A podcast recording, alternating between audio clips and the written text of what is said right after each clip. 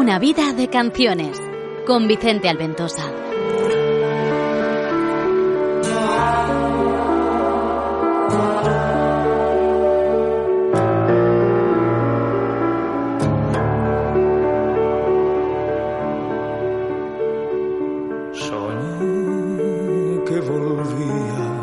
Saludos de vuestro ante todo amigo Vicente Alventosa y bienvenidos un domingo más a Una vida de canciones, un programa íntimo y musical en el que pretendemos adentrarnos en los recuerdos y vivencias de nuestro invitado especial a través de su selección de canciones. Siempre nos gusta advertir que nuestros invitados son conocidos o son famosos por su faceta pública, pero en este programa nos interesa más la personal.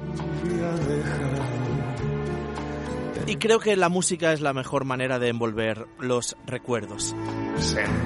Estaba pensando mientras sonaba la sintonía del programa en que quizá este programa ahora mismo lo estén escuchando a través de un podcast estudiantes o curiosos, historiadores, dentro de 300 o 400 años. Estoy convencido porque Ana Mafé García, que es nuestra invitada de hoy, que el, primer, creo que, calificativo que yo le pongo es el de amiga, pero después, pues creo que es historiadora, gran persona, bueno, Ahora nos explicará ella cuáles son sus títulos concretos. Pero yo creo que algún día Valencia, España y la cristiandad le reconocerá como toca lo que está aportando. Valencia se lo tiene que reconocer. A la historia, lo que ha hecho por nuestra ciudad, por el cristianismo, porque está haciendo público, está haciendo patente está reivindicando que el Santo Grial está en la capital del Turia y es un tesoro y un privilegio para los valencianos en primera persona y para el resto de los cristianos en el planeta Tierra. Y esto lo está haciendo ella. En estos últimos años y aquí en Play Radio habéis sido testigos de todos sus avances, un trabajo arduo que el tiempo estoy convencido que le reconocerá mucho más de lo que se le está haciendo ahora. De todo eso hablaremos, pero también de sus mm, recuerdos. Ana Mafé García, bienvenida, de verdad, no te lo digo por cumplir, lo sabes, a tu casa radiofónica, Play Radio. Pues muchísimas gracias y, en fin, eh, la entradilla que has hecho me ha parecido maravillosa, porque uno de los principios herméticos es que el tiempo no existe. Y evidentemente lo has dejado patente. Cuando dejas una huella de amor, esa huella de amor es imperecedera. Este programa se graba y se cuelga en la red para todo el mundo y ahí estará por los siglos de los siglos. Eh, de, hecho, imagino que dentro de unos siglos ah, igual Internet está totalmente desfasado, pero habrá algún arqueólogo cibernético que lo pueda rescatar y verán como en el año 2018, 2019, 2020 ahí estuvo tu tesis y, y cómo luchaste contra viento y marea yo creo que para que los valencianos, en primer lugar, tengamos orgullo de lo que tenemos en nuestra tierra y el resto de cristianos. Sí, es, es fundamental. Es, es, apasionante pensar esto, ¿eh? Es que es fundamental esa parte que tú dices de sentirse orgulloso de un abolengo. Eh, cuando la gente es feliz en su tierra, pues la verdad es que no se quiere mover de allí. Yo he tenido la experiencia de estar viviendo en diferentes puntos del planeta y te aseguro que cuando me comentaste que pusiera en valor canciones que me habían tocado el alma a lo largo de mi vida, hay una en concreto que se dice, bueno, que se llama Volver, que la conoce todo el mundo. Volver, que cada vez que yo la oía eh, lloraba pensando en que realmente iba a volver con las sienes plateadas a mi Valencia y bueno, carambolas de la vida, pues he podido llegar muchísimo antes de, una certera jubilación, cosa que agradezco al destino y como no, pues, pues adiós. Eh, ya aviso a todos los oyentes y a ti, Ana, que tengo pánico ahora mismo eh, porque no, no voy a ser capaz de, de saber llevar este programa en tiempo. Nos va a faltar tiempo. Partimos de esta base y lo intentamos disfrutar, ¿de acuerdo? Muy bien. Contigo va a faltar tiempo, seguro. Es apasionante tu vida, con tu juventud. De verdad lo digo, ¿eh? Muchas gracias, Vicente. Así que vayamos al principio. Pero antes, sí quiero preguntarte de manera clara. Y yo sé que esto para ti es lo de menos, pero ¿sientes que realmente eh, el trabajo no lo digo por tu vanidad, lo digo por la por, por, lo que la importancia que tiene que el, el, Santo Grial tiene el reconocimiento que le corresponde. No, en absoluto. No, falta muchísimo trabajo de difusión y falta muchísimo trabajo comprometido por parte de quienes eh, tienen diferentes parcelas de poder. Por ejemplo, eh, no se puede plantear desde la, desde la Administración Turística una peregrinación con 300 personas por un espacio que la Administración no ha querido señalizar. ¿Dónde vas tú a llevar 300 peregrinos de este turismo Comunidad Valenciana a ponerte una medalla de traigo 300 peregrinos? Che, primero señaliza que ninguno de esos 300 peregrinos se pierda. Entonces, eh, hay, una, hay una especie de entre mediocridad eh, de conocimientos y improvisación y sobre todo eh, algo que es fundamental y es que tú tienes, por ejemplo, como padre un proyecto hacia tu hija y más o menos sabes lo que no quieres y cómo te gustaría verla en un futuro. Los políticos de verdad que tienen un proyecto sobre sus ciudades, sobre sus municipios, saben cómo quieren verlos, saben cómo quieren proyectarlos. Pues en esa falta de conocimiento y en esa falta de improvisación muchas veces eh, el Santo Cáliz de la Catedral de Valencia está totalmente desamparado. ¿Te da un poco de rabia pensar que si dentro de unos años en Indiana Jones 5 se refleja que el Santo Cáliz está en la Catedral del Valencia, en la capilla del sí. Santo Cáliz, y sale la Plaza de la Reina y el Miguelete, será conocido en todo el mundo, o sale en una nueva edición de Dan Brown, en un nuevo código da Vinci, Valencia, ahí es cuando se conocerá. Eh, probablemente sí, pero no, no me dará nunca rabia, porque eso son, es la administración, otra cosa que tiene que saber es el lenguaje que existe hoy en día para poder comunicar. Entonces, eh, el cine que fue cuando, cuando nació a través de, de, los hermanos Lumière y se empezó a desarrollar, sobre todo en Estados Unidos, fue considerada como la octava maravilla pues eh, ahora mismo el cine está siendo desplazado por otros productos, que son las series de Netflix, el lenguaje de, de, de youtubers. Eh, evidentemente, los, lo verdaderamente interesante es que el mensaje llegue. El cómo, pues hay que adaptarlo a las circunstancias. Seguiremos hablando de, del Santo Grial, seguro sí. que saldrá a relucir en este programa y siempre en Play Radio. Pero ahora vamos a tus recuerdos, a tu vida. Uh -huh. ¿De acuerdo? ¿Nos dejas? Vamos allá. ¿Dónde naces? Pues eh, en Valencia, en Valencia, en, en, un hospital que ya no existe, que se llamaba La Cigüeña. Yo también. ¿Y qué recuerdos tienes de, de tu infancia? ¿Dónde vivíais? Pues, ¿Qué trabajaban tus padres? Vivía en eh, Alboraya, justo al lado de la iglesia, justo al lado. De hecho, eh, abría las ventanas y veía la pared de la iglesia y el campanario. Y eso, la verdad es que ha marcado un poco mi vida, porque el toque de las campanas es algo que, que está en mi ADN. Me encanta, me encantan las campanas, me encanta ese lenguaje. Y yo iba al colegio Marianistas, que era el colegio de, de Santa María Marianistas, de las monjas, y iba con todas mis hermanas. Yo soy la número 5 de siete y somos seis chicas y un chico. El último es el chico y mis hermanas son Aure, Doñi, Susi, Mari Carmen, yo, Vicen y Jesús. ¿Cómo y, se vive en una familia con tantos hermanos? Ay, muy divertido. Se pueden hacer hasta bandos. ¿Tú en qué bando vas? ¿Las mayores o las pequeñas? Sí, sí, es súper divertido. Juegas muchísimo. La verdad es que le tengo que agradecer increíblemente a mi madre y a mi abuela, que eran las dos mujeres que estaban más presentes, mi yaya Carmen, la mamá de mi madre Vicenta, y a mi padre la supereducación que nos han dado, porque ninguna de mis hermanas, que esto es maravilloso, nosotros no sabemos lo que es la envidia. Esto, la gente que me conoce alucina conmigo, porque eh, yo compito contra mí misma en el sentido de exigirme lo mejor en cada momento pero soy incapaz de exigir eso a los demás. Y es más, cuando veo un triunfo ajeno, me alegro, porque para mí es un orgullo estar al lado de una persona que brilla. Ahora que estamos tan cerquita de, de Nochebuena y Navidad, que bueno, parece que nos van a dejar hasta 10. Qué cosas, ¿eh? Lo que nos deparaba el futuro, lo que nos, madre mía, lo que nos tenía. Eh, ¿Cómo era una cena de, de Nochebuena en tu casa? Maravillosa. Recuerda a todos alrededor de la mesa. ¿Qué, preparabais para cenar? Pues mi madre siempre ha, preparado una sopa cubierta, que es como una especie de cocido, pero un poco más sofisticado, con pelota, con huevo.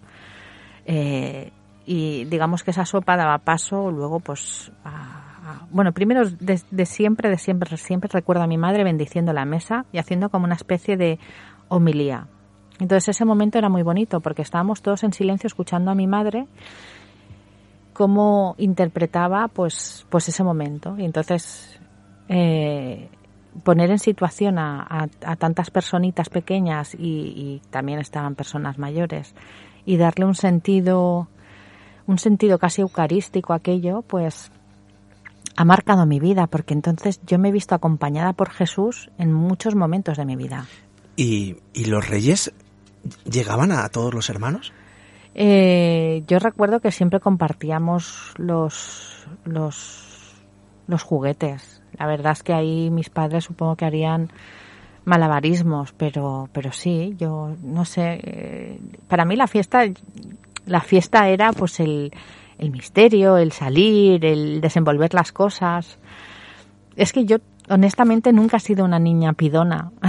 Entonces, eh, creo, o sea, mi infancia ha sido tan feliz que yo siempre he dicho que he sido tan feliz en mi infancia que yo decía que me la juego con la del rey de España, indudablemente. He sido súper feliz, súper feliz. La primera canción que has seleccionado como importante es de Spandau Ballet Gold. Sí. ¿Por qué esta canción? Pues me recuerdo eh, mirando, tú sabes que los 80, eh, los, los 80 son, son, los músicos todos tienen su videoclip. Hmm.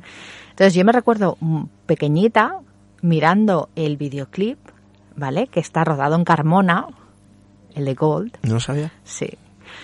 Y eh, quedándome alucinada con el cantante. Y luego, eh, alucinada en el sentido estético, ¿no? De decir, ah, pero qué cosa tan chula estoy viendo. O sea, el videoclip, el primer videoclip que me atrapó como tal fue el de Gold, sin duda alguna. Luego, evidentemente, el de Thriller. El de Thriller de Michael Jackson, este nos dejó locos a todos. Pero mi primer videoclip, que me quedé pegada y lo vi y dije, esto es una pasada, y ver el cantante así como se movía dentro de la pantalla y ese relato que están contando y Gold.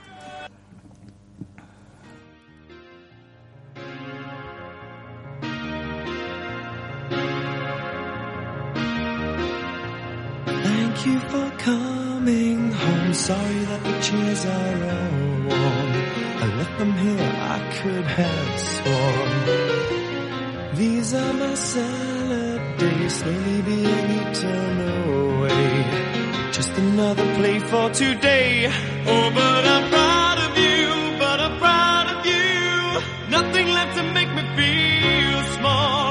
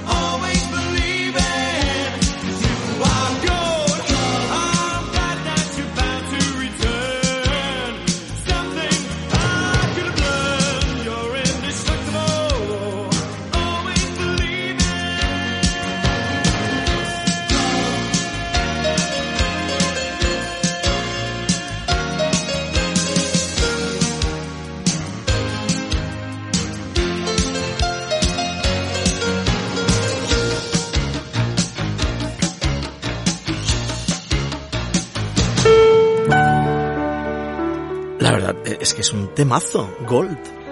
Sí, yo tengo esa canción eh, en tan alta estima porque su estribillo es realmente profundo. Te dice que creas en tu alma, que creas en ti mismo, que tú eres oro.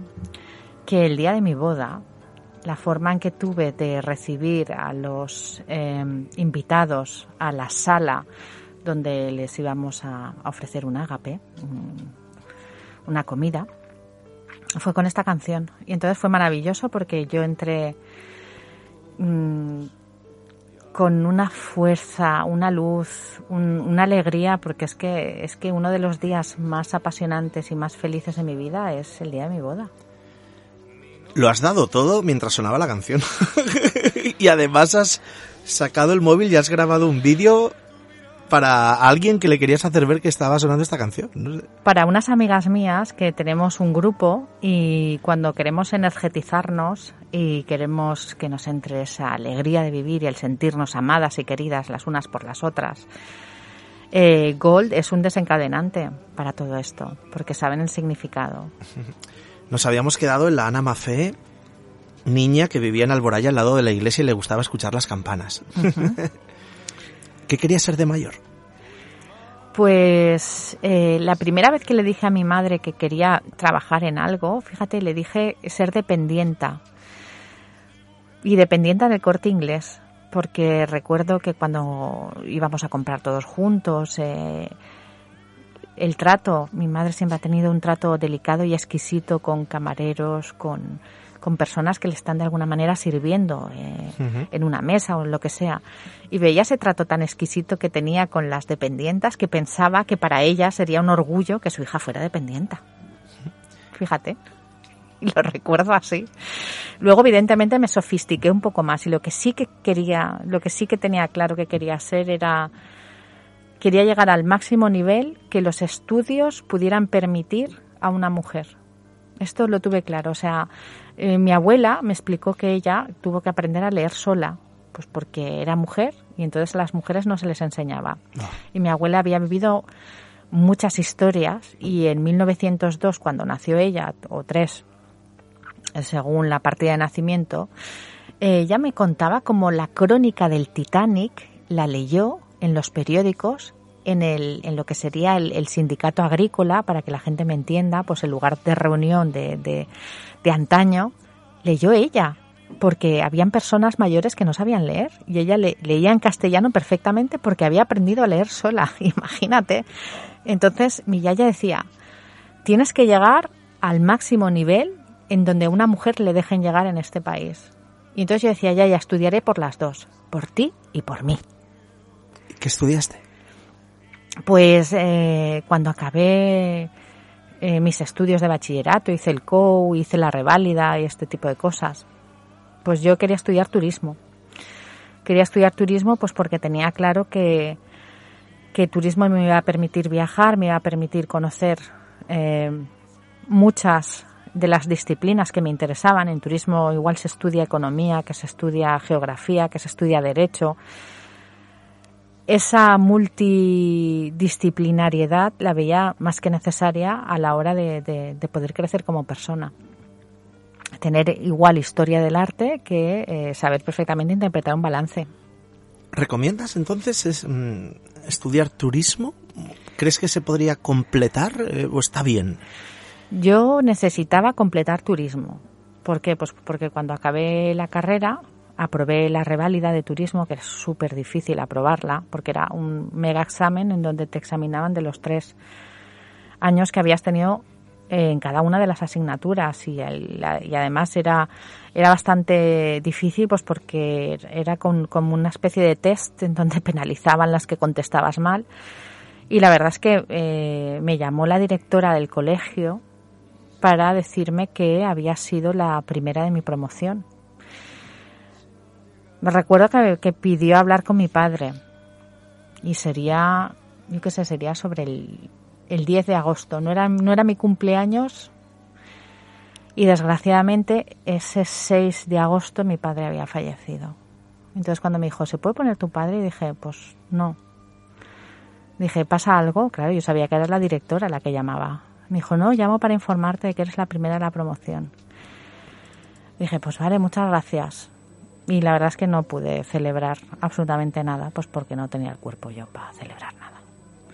Entonces, ese mismo, ese mismo septiembre me apunté con mi querida amiga Karen, que había estudiado conmigo turismo, a Historia del Arte. Y entonces empezamos la aventura de ser historiadoras del arte. Y teníamos pues 21 añitos. Y dentro de todas las etapas de la historia, desde antiguo, medieval, el renacimiento, ¿cuál te fascina más? Eh, la verdad es que la época, la época más, más alucinante para mí de largo es lo que llamamos nosotros la época moderna ¿vale? La historia moderna. Eh, siglo XVII, XVIII y XIX, después del Renacimiento. Es alucinante. Eh, la historia moderna hace que, bueno, todo empieza con el 1789, todo empieza con la Revolución Francesa. Eh, ese cambio de orden desde la sociedad civil hacia, todo dilapida el, establishment que había. Entonces, digamos que se puede todo. Entonces ese se puede todo hace que, la mejor arquitectura para mí sea la de ese momento. Eh, las posibilidades de crecimiento, las no sé, es que esto se ve muchísimo, por ejemplo, en, en, en, Hispanoamérica, fíjate. Todo el esfuerzo que hace eh, el gobierno mm, del momento porque Hispanoamérica tenga las mejores ciudades, las mejores catedrales, las mejores universidades. O sea, es que eso no se ha contado absolutamente nada.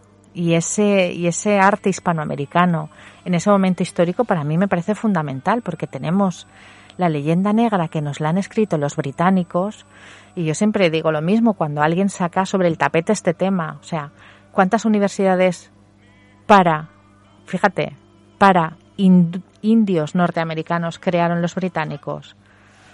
¿Cuántos espacios reservados para su conocimiento? Es que, perdona, pero es que en el siglo XVII ya habían cátedras de idiomas eh, quechua y de, idiomas totalmente indígenas que no tenían nada que ver con el español. Y, y, me remito a las pruebas de la cantidad de personas que hay hoy paseando por nuestra ciudad con características físicas, fíjate lo que te estoy diciendo, que denotan que tras de, tras de sus genes hay un sustrato eh, racial fundamental de, del sustrato aquel que supuestamente aniquilamos los españoles. y es mentira, o sea, es mentira. Entonces, esa parte de la historia me parece alucinante, pues por, por el crecimiento que lleva y porque no ha sido contada. Entonces hay, hay una mezcla que yo me quedo entre el renacimiento, pasado el Renacimiento y, sin llegar al contemporáneo.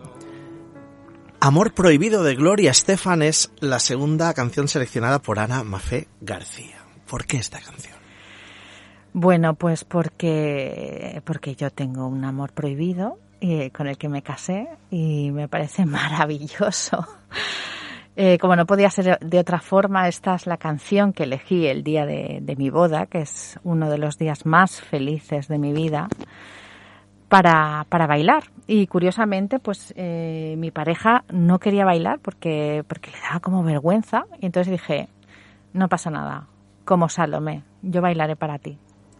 Y así lo hice. Puse esta canción y bailé.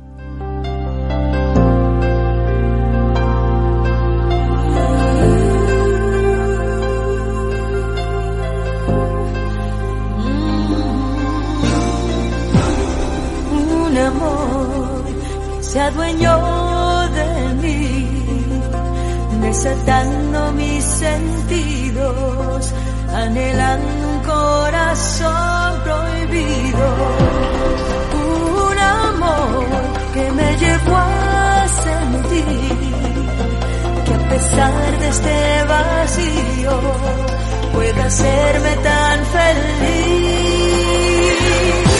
Por ti yo he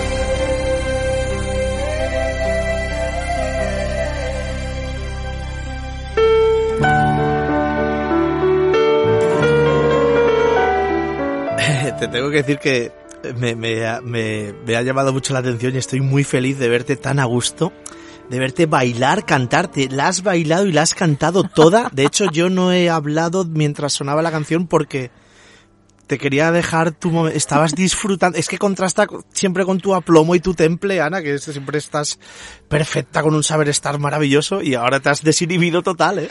Bueno, es que esta canción lo merece, lo merece y sobre todo por, por lo que representa para mí, o sea, ese, ese, ese amor tan profundo y tan sincero que, que siento, que no se puede celebrar de otra forma si no es bailando.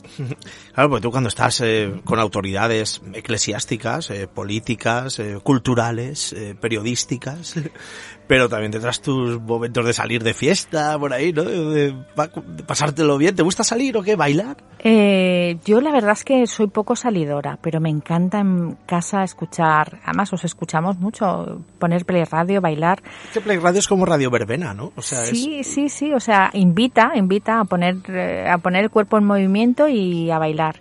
Yo creo que mi, mi vida sin la música no se entiende. Eh, yo siempre he dicho que si Dios hablara un lenguaje, este sería el musical. Fíjate que la primera vez que te conozco, la primera vez que yo sé de ti, yo no me podía imaginar nada de esto del Santo Grial, ni nada de nada, porque la primera vez que te conozco yo es a través de la casa del artista de Valencia, Ujú, que viniste a una entrevista con el que entonces era presidente, nuestro admirado Jaco Lara, Sí. y que tú estabas en la directiva de la casa del artista. No, no tenía ni, de hecho ni hablamos nada del Grial ni nada por el estilo, ¿eh? Pues la Otra verdad. faceta más tuya. Sí, esto, esto fue gracias a, a mi muy querido José Luis Mauri, que en Gloria esté, Sí.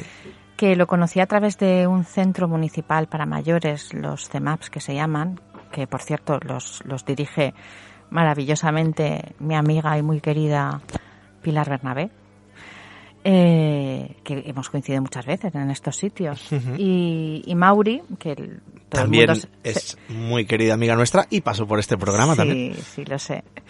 Eh, pues Mauri me dijo, oye Ana, que necesitamos a alguien que nos ayude en la casa del artista. Entonces, como sabía de mis conocimientos, eh, pues porque domino bastantes temas eh, relacionados con la empresa y con la gerencia, le dije, pues de mil amores. Y efectivamente, me fichó Mauri y estuve pues eh, con, con, con eh, Jaco Lara de presidente y cuando se lo dejó él le dije, estimadísimo Jaco Lara, eh, no tengo más tiempo para, para poder prodigarme pues porque tengo que acabar mi doctorado y Jaco Lara lo entendió perfectamente y bueno, mega amigos que somos.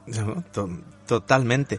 ¿Podríamos diferenciar en tu vida? mm, es que, claro, mm, me apetece mucho hablar de los viajes de tu vida y has dicho que incluso has vivido en, otros, en Sí. otras ciudades. No sé si se puede diferenciar entre los de placer o los profesionales por tu investigación o, o seguramente siempre han ido de la mano. No sé. Eh, yo soy de disfrutar hoy, aquí y ahora, desde luego. Pero eh, sí que he tenido oportunidades, pues porque me han dado becas de estudiante y he estado viviendo en, en Poitiers, en, en la, en, en- cerca de, de La Rochelle, en, en un pequeño pueblecito que se llama Rochefort-sur-Mer. Y también he tenido oportunidad de, por ejemplo, de, de estar viviendo una temporadita en Sao Carlos, que está a 90 kilómetros de Sao Paulo, en, en Brasil. ¿Qué- ¿Pero qué me estás contando? Sí, y por ejemplo, he ¿Pero estado, qué me estás contando? he estado es tantas, alucinante. he estado tantas veces en Argelia que no sé ni, ni las veces que he estado también, conociendo Argel, Annaba, eh, Constantin. Sí, ¿Pero qué me estás contando? independientemente de... Sí, la verdad es que prácticamente el único continente que me falta por visitar son las antípodas, Australia, que bueno, que todo llegará. ¿Y has pasado alguna noche buena lejos de Sí. esa sopa cubierta preparada de Alboraya de Valencia? Yo he vivido 14 años prácticamente en la isla de Mallorca. 14 años de mi vida, desde los 25 más o menos, sí, desde los 25, 26, eh, sí, hasta, sí. ¿Y, y, y cómo es vivir fuera de tu de bueno ya no de tu comunidad incluso de, de tu país? A ver, eh, Valencia tiene algo muy especial que la gente que vive en Valencia no lo sabe. es la luz. La luz de Valencia no existe en ninguna otra parte del mundo. Es más, la luz más parecida a la de Valencia la he encontrado en Jerusalén. Por eso muchas veces pienso que el Santo Cáliz buscó su espacio físico allá donde significa lo mismo que, que emite, que es luz. Pensando que si nació como, como piedra, como, como cosquidus, como vaso de bendición en Jerusalén y tenía que reposar en otro espacio físico, no podía ser otro que al lado del Mediterráneo y, en una ciudad que tiene la misma luz que, que la que la vio nacer. Valencia, la luz de Valencia es lo que más echa de menos, amigo. ¿Y cuál es el viaje que quieres repetir? Jerusalén. ¿Y cuál es el viaje que quieres hacer porque aún no lo has conseguido?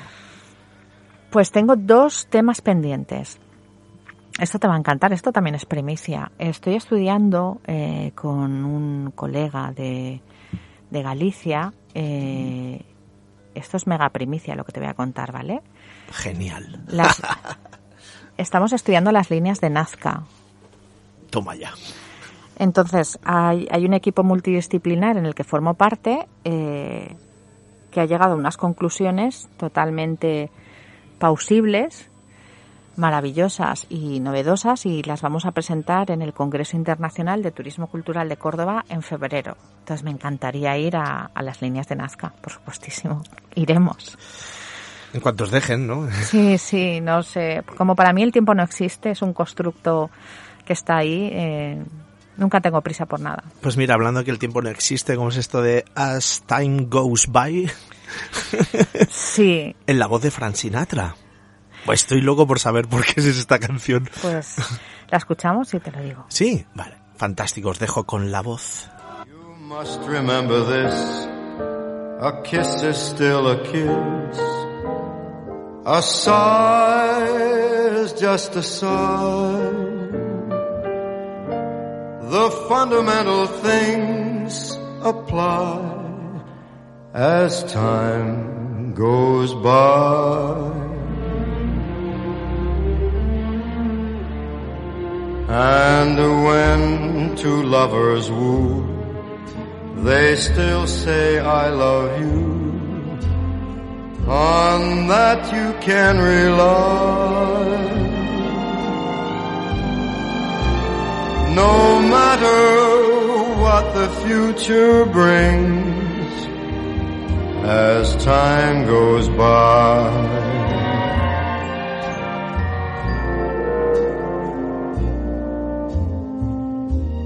Moonlight and love songs never out of date.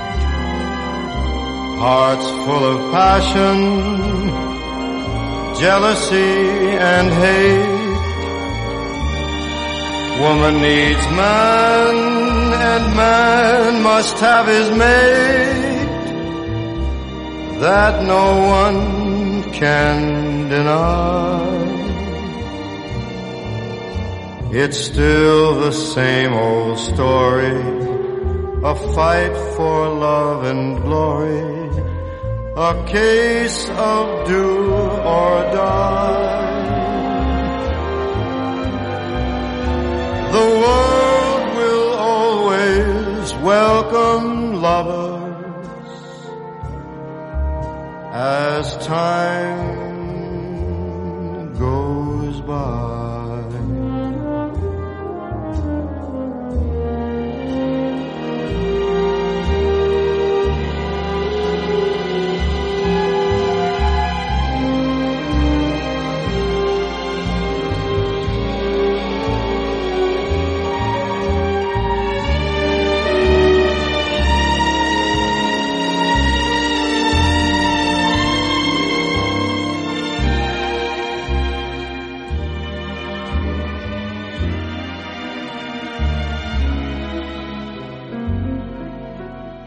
still the same old story, a fight for love and glory, a case of do or die. The world will always welcome lovers as time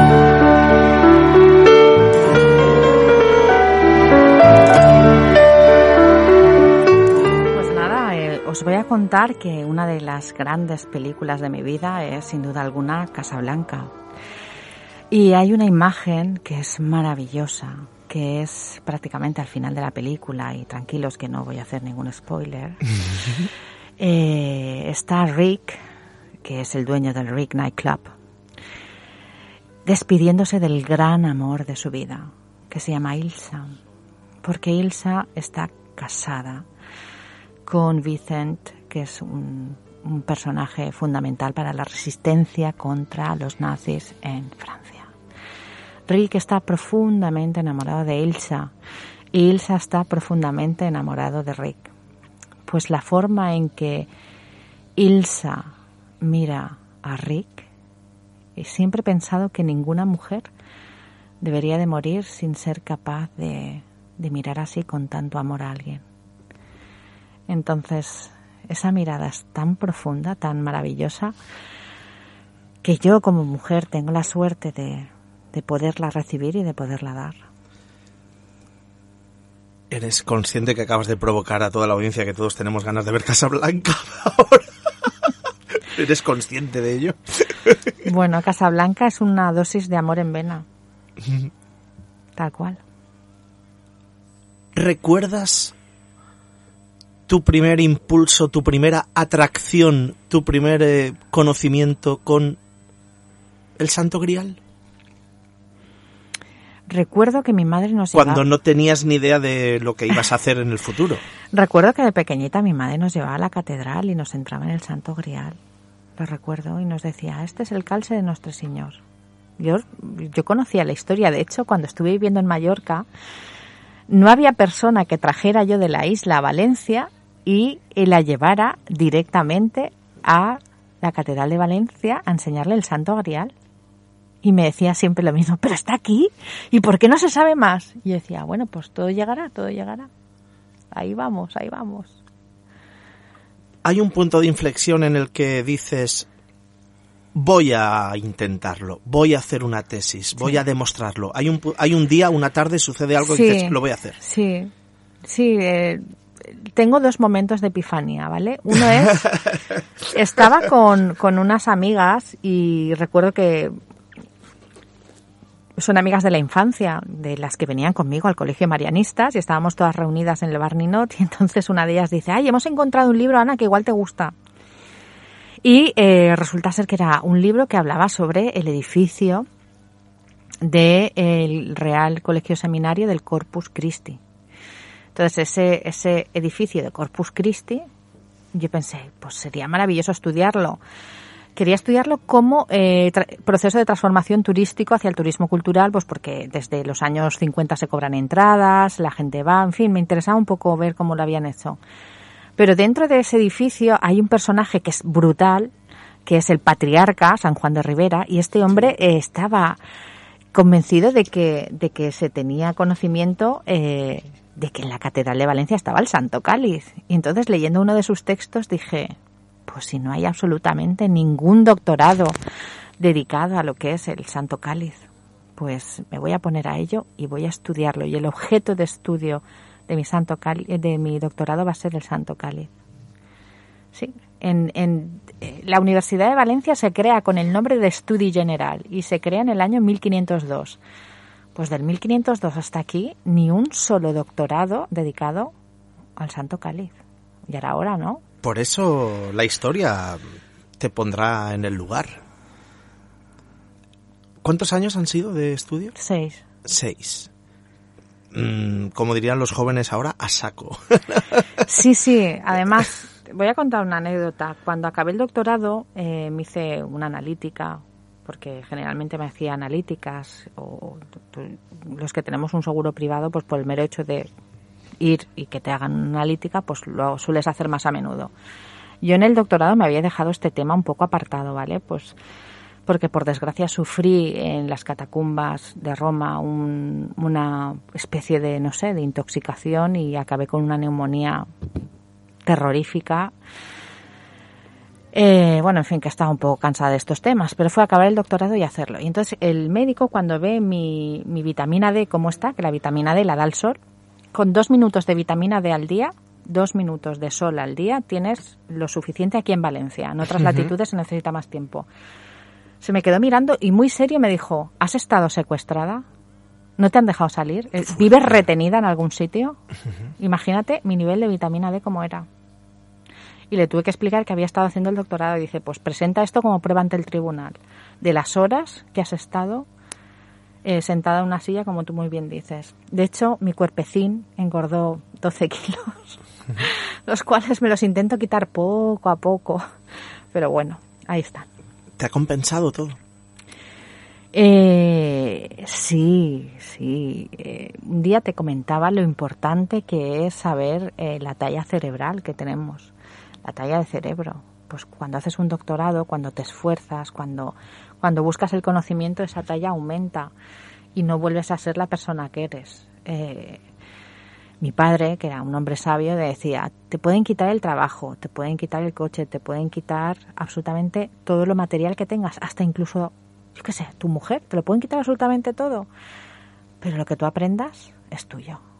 Y eso es lo que te proyecta. Entonces, invertir en conocimiento es la mejor rentabilidad. Perdón por hacerte esta pregunta, pero me apetece hacértela. ¿Tú, tú crees que, que tu padre es consciente de todo lo que estás, hablo en presente, consiguiendo?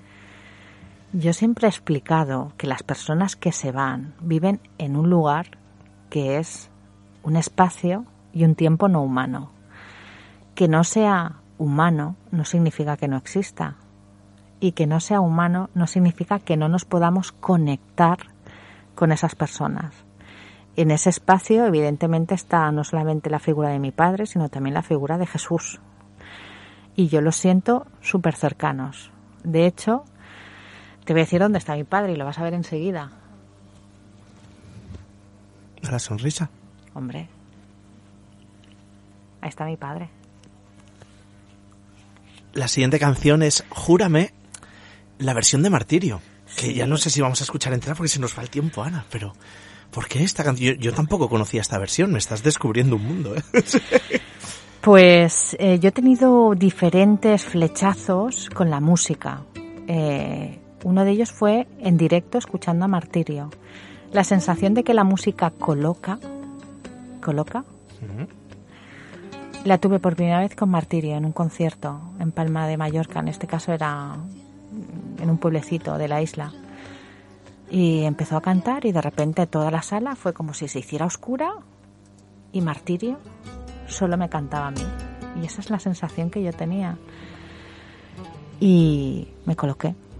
Y de hecho cada vez que escucho esta canción, me voy. Y me encanta el poder de la música. Espero que no aparezca ningún guardia civil ahora para hacerte soplar. Ahí está lo bueno, que sin necesidad de psicotrópicos, la música te lleva a otro estado. Esa es su magia. Te lo juro que yo misma no comprendo el por qué me fascina tu mirada.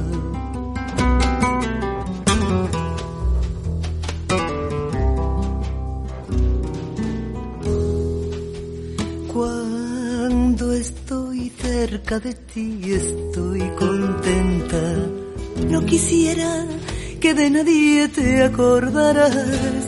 Tengo pelos hasta del pensamiento que pueda recordarte a otra persona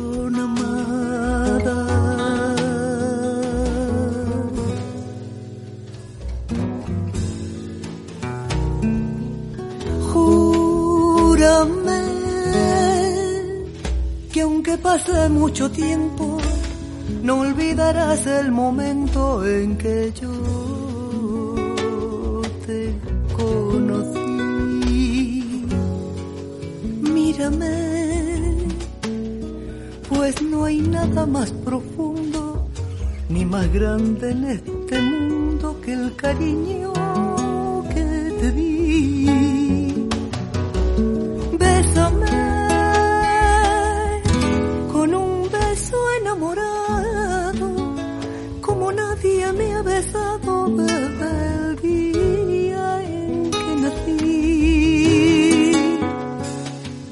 Quiéreme, quiéreme hasta la locura. Y así sabrás la amargura que estoy sufriendo por ti.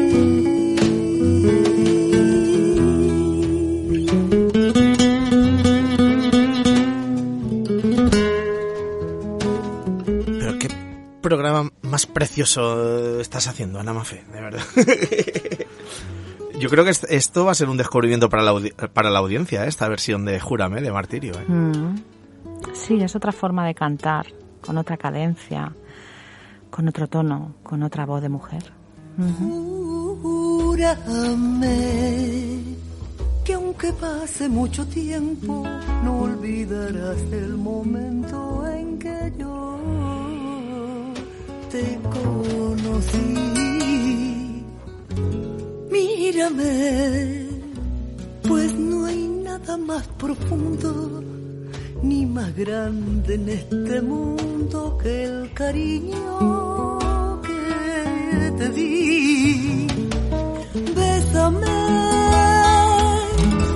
con un beso enamorado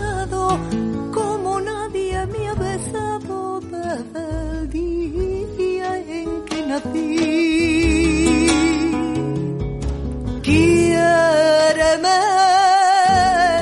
quiéreme hasta la locura.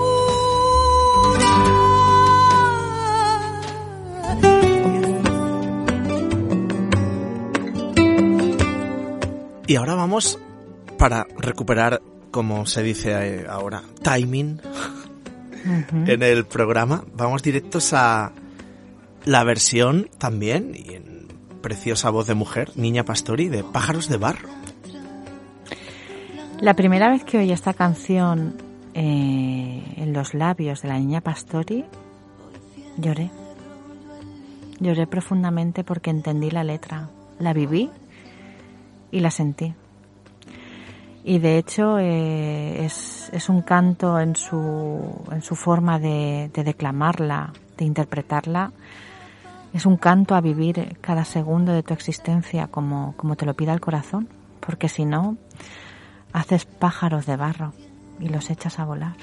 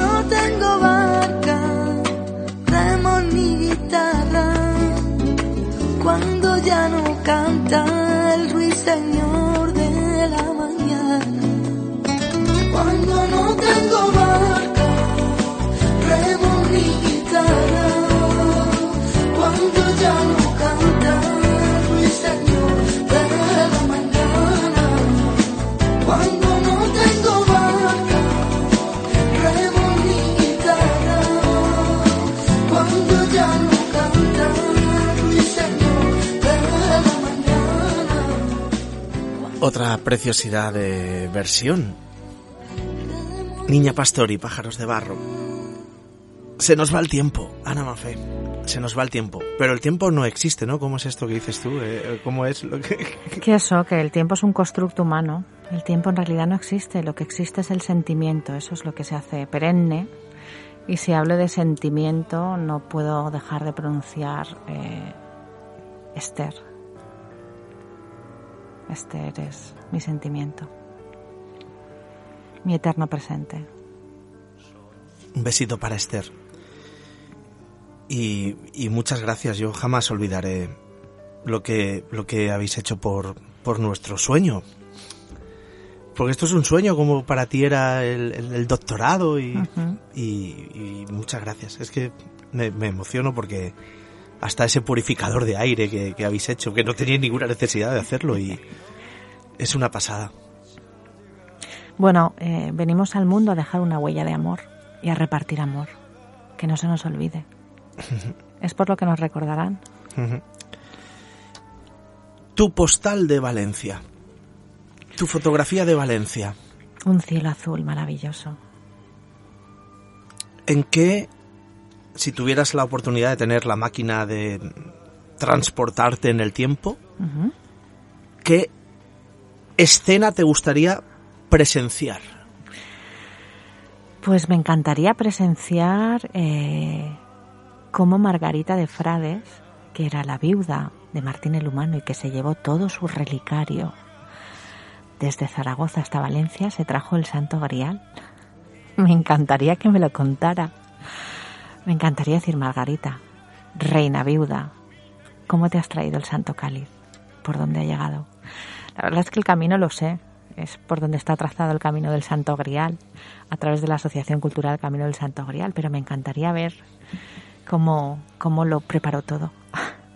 Fíjate que no has dicho la última cena porque esa la tienes clarísima. No te hace falta estar allí para comprobar que es cierto. Tengo que decir que después de que la doctora María Gómez interpretara magistralmente ese lienzo, que por cierto está ahora expuesto en el Maoba, en el Museo de, de Ontenient, tengo claro que es como abrir una cortinilla, asomar la cabeza y está ahí. Está ahí esa última cena. Probablemente fue así. Vamos a terminar con eh, Romeo y Julieta. Sí, sí. Eh, mi epifanía dentro del mundo de la música clásica y, y de las grandes orquestas eh, fue con la obra de Sergei Prokofiev, Romeo y Julieta, con la pieza Montescos y Capuletos. Es una pieza fantástica y que de alguna manera indica que si en la vida caes, te tienes que levantar y lo- no importa cuánto tiempo estés en el suelo, no importa cuánto llores. Lo verdaderamente interesante es levantarse, levantarse y seguir. Y esto, este, este, esta pieza musical es un canto precisamente a ese espíritu, a que hay que tener determinación por querer ser, no por querer tener. Y ser persona es la aventura de la vida. Aunque te caigas, te tienes que levantar. Vas a tener un final apoteósico como merece este programa.